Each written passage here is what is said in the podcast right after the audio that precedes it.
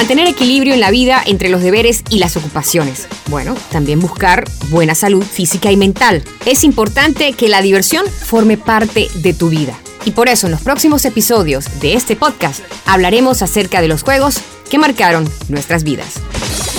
Hola a todos, bienvenidos a este tercer episodio de la serie del podcast Los Juegos que nos marcaron. Soy Malú Mendoza, soy periodista panameña, también he trabajado en radio, en televisión y bueno, ahora acompañándolos a través de este podcast. No estoy sola, me acompaña también un compañero de la radio, amigo de hace algún tiempo y por supuesto, otro integrante de esta serie del podcast, me acompaña Raúl Fábrega. Raúl, bienvenido al tercer episodio. Vamos camino hacia la Navidad y hay muchas cosas que recomendar para este año. Bueno, Manu, yo muy contento de estar en otro episodio más de este increíble podcast donde la he pasado increíble comentando sobre videojuegos, sobre juegos de mesa y muchas cosas que en verdad me han traído muchos recuerdos. Además de esos recuerdos, también pues hoy vamos a conversar acerca de los juegos que no solamente nos entretienen, nos permiten aprender, sino que sabían que los entre los más positivos de los juegos están los que se desarrollan al aire libre. Lejos de las pantallas, quizás lejos de otros aparatos, consolas, nos permiten interactuar tanto con otras personas, pero también nos permite interactuar con el entorno, con el medio ambiente. Ya bueno, a veces cuesta un poquito poner en marcha un juego al aire libre que atraiga a todo el mundo, pero hay otros que capturan rápidamente nuestra atención. ¿Quién no ha jugado eh, el escondite? ¿Quién no ha jugado carrera de sacos? Todos esos forman parte de los juegos al aire libre.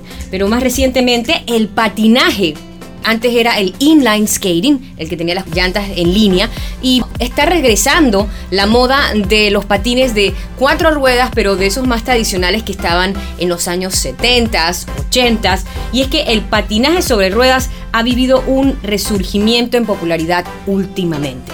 Hoy vamos a conversar con una persona que tiene mucho manejo sobre el tema. Hoy vamos a estar conversando con Justo Villalaz. Él no solamente es músico panameño del grupo Rencilla, sino que también es dueño de su propia tienda que se llama Universe Zero. Allí puedes conseguir muchas cosas sobre patinetas y lo más importante es que va a estar acompañándonos en el podcast más adelante.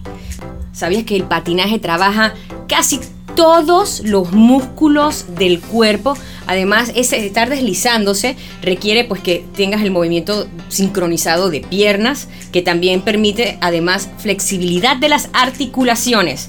Fortaleces piernas y también glúteos y músculos abdominales. Es un ejercicio completo, Raúl.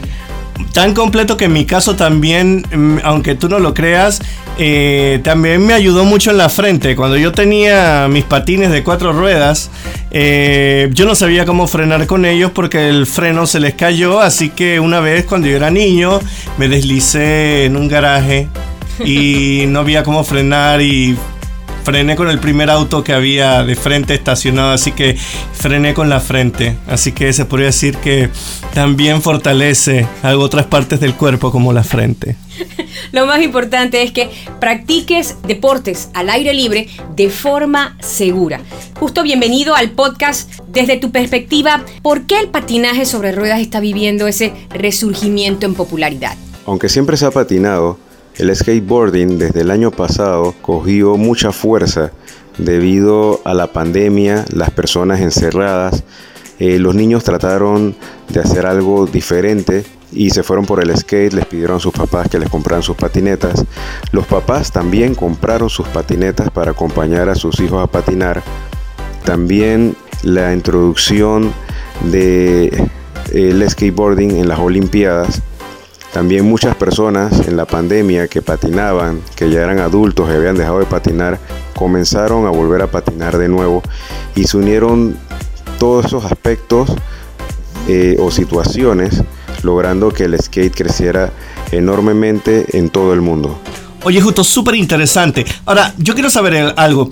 ¿Cómo eliges los patines adecuados? ¿Nos compartes de repente algunas recomendaciones fundamentales? Para elegir tu skate hay varios aspectos que tienes que tomar en cuenta. Primero, el ancho de la tabla. Si tú eres un niño o una persona chica, de repente, por lo general, tratan de buscar tablas que sean menos anchas, entre 7.5 a 8.1. Este, si eres una persona grande, pesada, de repente tratan de buscar una tabla un poquito más ancha, entre 8.5 a 9. Aunque eso también depende de la comodidad de cada persona. Como ya se han unido cuatro décadas de skateboarding, eh, cada década tiene maneras diferentes, marcas diferentes, diseños diferentes, eh, anchos diferentes. Cada quien patina según su comodidad. Entre las medidas, por ejemplo, estándares que más se utilizan está 8.25 y 8.5 de ancho. Esto no quiere decir que son las únicas medidas que sirven, eso depende de la comodidad de cada persona, como estaba mencionando. Si vas a comenzar a patinar, vas a comprar tu primer skate, de repente lo recomendable es comprar una skate complete. Las complete son patinetas que ya vienen armadas desde fábrica, por lo general entre medidas entre 7.5 a a 8.25 es lo que más se encuentra y entonces así tú estás teniendo una buena skate a un precio mucho más accesible que si armas una de cero. Claro, cuando armas una de cero, eliges eh, partes con ciertas especificaciones que por lo general incrementan el precio, pero eso es porque ya tú estás armando algo con tus especificaciones. Pero si tú estás empezando, una, una skate complete puede ser una, una muy buena opción a un precio mucho más accesible. Para aquellos que nos están siguiendo en el podcast, esta es una serie de seis episodios. Estás escuchando el episodio número 3. ¿Sabías que el skate te ofrece una serie de ventajas que además incluyen la coordinación, tolerancia al dolor, alivio del estrés, ¿te acuerdas que hablábamos acerca de salud mental? Te da más precisión, reflejos y también sabes que aprendes cuando patinas, utilizas patines o patineta, aprendes paciencia. ¿Por qué? Porque los resultados no los vas a ver inmediatamente. Tienes que trabajar sobre eso y te, entonces también te enseña a desarrollar esa paciencia y aprender a ir observando cómo vas cambiando y mejorando. Te aprende a hacer un recorrido de tu aprendizaje y te permite también interiorizar esos aprendizajes y aplicarlos para otras actividades. ¿Ves que el ejercicio al aire libre es divertido? No, sí, definitivamente. Yo intenté con los rollerblades luego de la de los patines de cuatro ruedas y la verdad todo muy divertido, acelerabas con todo y adivina cuál era el problema, frenar. Así que cuando me iba al Causeway, la que la pagaba era la primera palmera que veía así de frente. Yo, bueno, papá, con esto es lo que yo voy a frenar y ahí mismo me iba. Y skate lo intenté pero no tenía lo del balance. Pero también creo que no me hubiera ido así como también. Pero igual, lo intenté, lo intenté. Bueno, yo sí tuve patines de, de, em, las ruedas estas de poliuretano.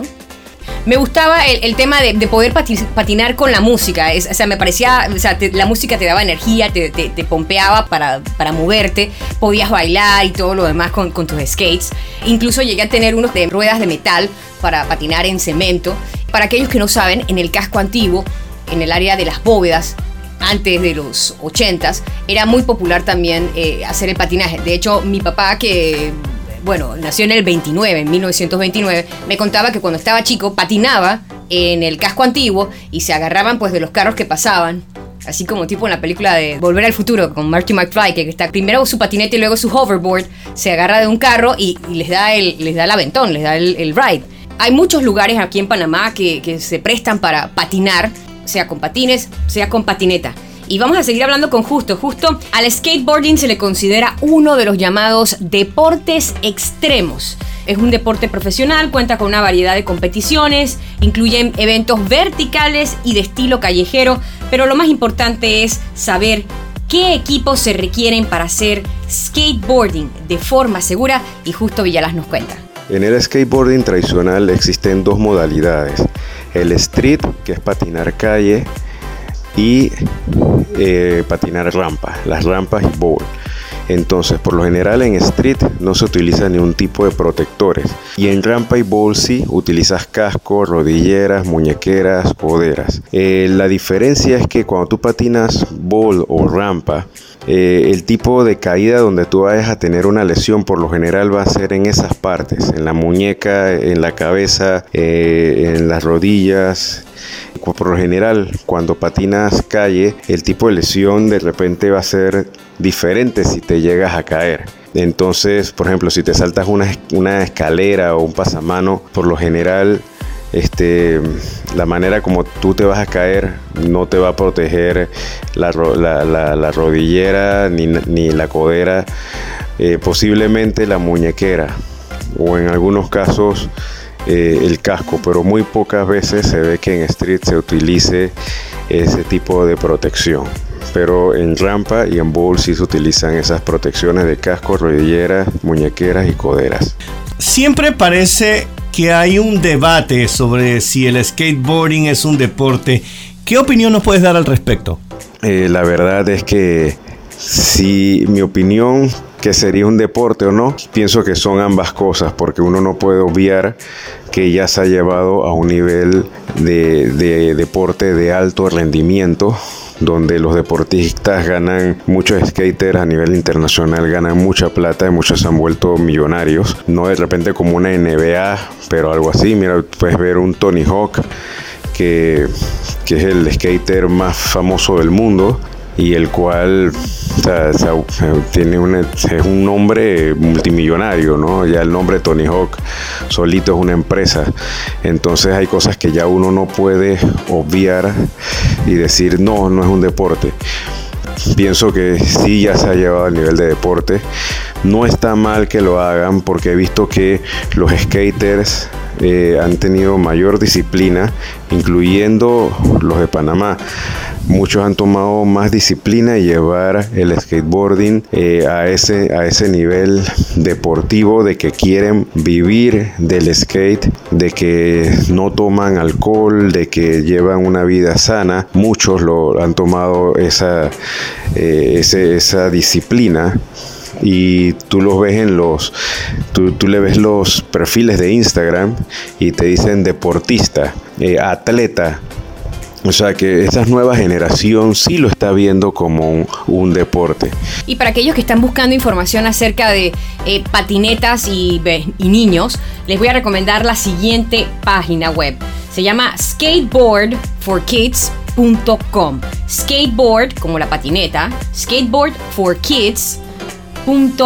Ahí encuentran información sobre cómo empezar a interesar a un niño en el tema de las patinetas o a una niña también en el tema de patinetas, porque en las últimas Olimpiadas eh, eh, la participación de, de las chicas fue sumamente destacado, hay mucha emoción y recuerden que al final del día los deportes pueden ser practicados por todo el mundo, no son exclusivamente de varones, así que tenemos que ir cambiando esas etiquetitas que le vamos poniendo a ciertas cosas de que esto es para niños o esto es para niñas es para la gente, punto. Y les recomiendo esa página, muy cool, skateboardforkids.com. Y bueno, estamos llegando a la parte final del podcast, pero antes tenemos que conversar con justo acerca de cuáles son los mejores lugares en Panamá para practicar el patinaje y el skateboarding. Para practicar skateboarding en Panamá, bueno, la mayoría de la gente prefiere ir a un skatepark por la seguridad, ¿no? De, que no te vayan a estar atropellando, etcétera. Entonces, el mejor, el mejor skatepark que existe en Panamá es el de la cinta costera 3. Ese tiene para street y tiene bowl, tiene rampa. Eh, también está el de Colón. En Colón también hay un skatepark muy bueno con, eh, con street y también para practicar eh, rampa.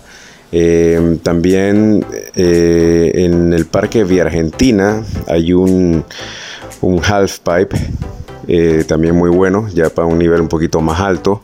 Inclusive, si vas para el lado de las playas, también te puedes encontrar buenos skate parks. Por ejemplo, el skate park de Vampiro, el skater Vampiro Martínez, eh, un legendario skater y surfer de Panamá, tiene un skate park en Campana que se llama Piro Skate Park, muy bueno. Eso está, eso está más enfocado en rampas eh, no, tiene, no tiene street, sino full rampa.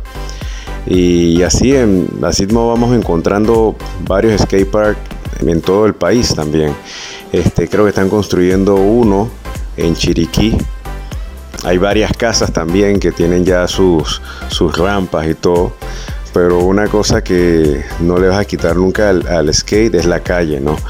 Ni, ni, en la calle al skate. Eso es algo que va de la, de la mano.